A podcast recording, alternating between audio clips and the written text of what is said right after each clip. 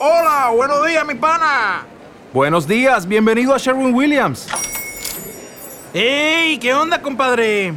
¿Qué onda? Ya tengo lista la pintura que ordenaste en el ProPlus app. Con más de 6.000 representantes en nuestras tiendas listos para atenderte en tu idioma y beneficios para contratistas que encontrarás en aliadopro.com. En Sherwin Williams somos el aliado del PRO.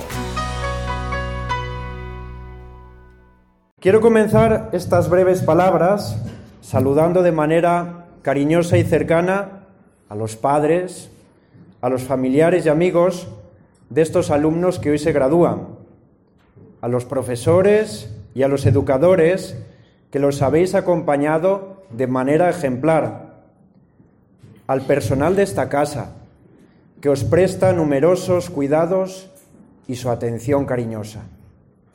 En definitiva, un saludo y una felicitación efusiva y gozosa para todos los que formáis esta comunidad educativa del Colegio de Santa Teresa, que da lo mejor de sí para formar hombres y mujeres que merezcan la pena.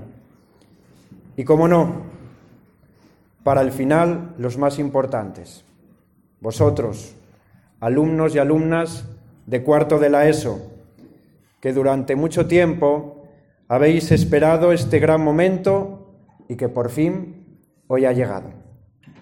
Hoy es un día de fiesta.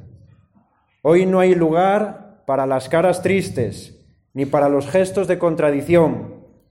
Vuestro corazón late acelerado ante uno de los momentos más bonitos y emocionantes de esta etapa escolar. Es el cierre de una puerta que nos va a, posibilitar, la apertura de otras muchas. Pero ese cierre hay que hacerlo, hay que vivirlo y hay que sentirlo con la importancia que tiene. La Iglesia dice en numerosos documentos que la palabra de Dios es viva y eficaz, de tal forma que cada vez que se pronuncia en medio de la asamblea que se ha reunido en oración es Dios mismo, Dios mismo, el que nos está hablando. Pues bien, la primera lectura que acabamos de proclamar, tomada de la carta de San Pablo a los romanos, es una serie de consejos que este apóstol dirige precisamente a la primitiva comunidad de cristianos que vivía en Roma. Al final de esta etapa de vuestra vida y comienzo de una nueva, quiere convertirse esta primera lectura en un mapa para que nunca olvidéis el camino que debéis de seguir. Aquí habéis estado algunos durante largo tiempo, resguardados bajo el cariño y el respeto de vuestros profesores, y entre los muros de este colegio que se ha convertido para muchos en vuestra casa. Ahora llega el momento de emprender el vuelo, de salir de este nido y de otear nuevos horizontes en otros lugares, donde conoceréis nuevos compañeros, profesores unos, alumnos otros, que os acompañarán durante este viaje que es vuestra vida. Quizás el centro donde vayáis no tenga una cruz colgada en la pared, mas eso no significa que Dios os ha abandonado. Seguid confiando en Él, habladle como hasta ahora, hacedle partícipe de vuestras ilusiones, de vuestras aspiraciones y también de vuestros fracasos. Los rostros de los que a partir de ahora os rodearán serán nuevos pero el rostro de Cristo seguirá siendo el mismo. Una etapa que no solo se cierra hoy para los alumnos, sino también para los profesores.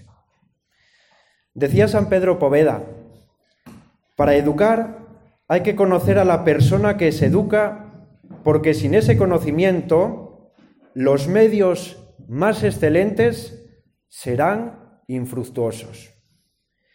Precisamente, queridos profesores, porque vosotros habéis llegado a conocer profundamente a vuestros alumnos, hasta el punto de hacer vuestros los sentimientos que a lo largo de todos estos años pasaban por sus corazones, hoy también es un día de gozo y de alegría para vosotros.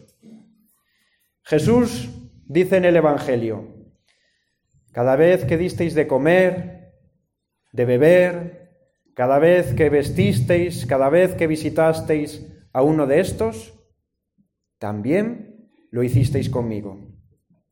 Cabría añadir, cada vez que enseñasteis a uno de estos, lo hicisteis conmigo.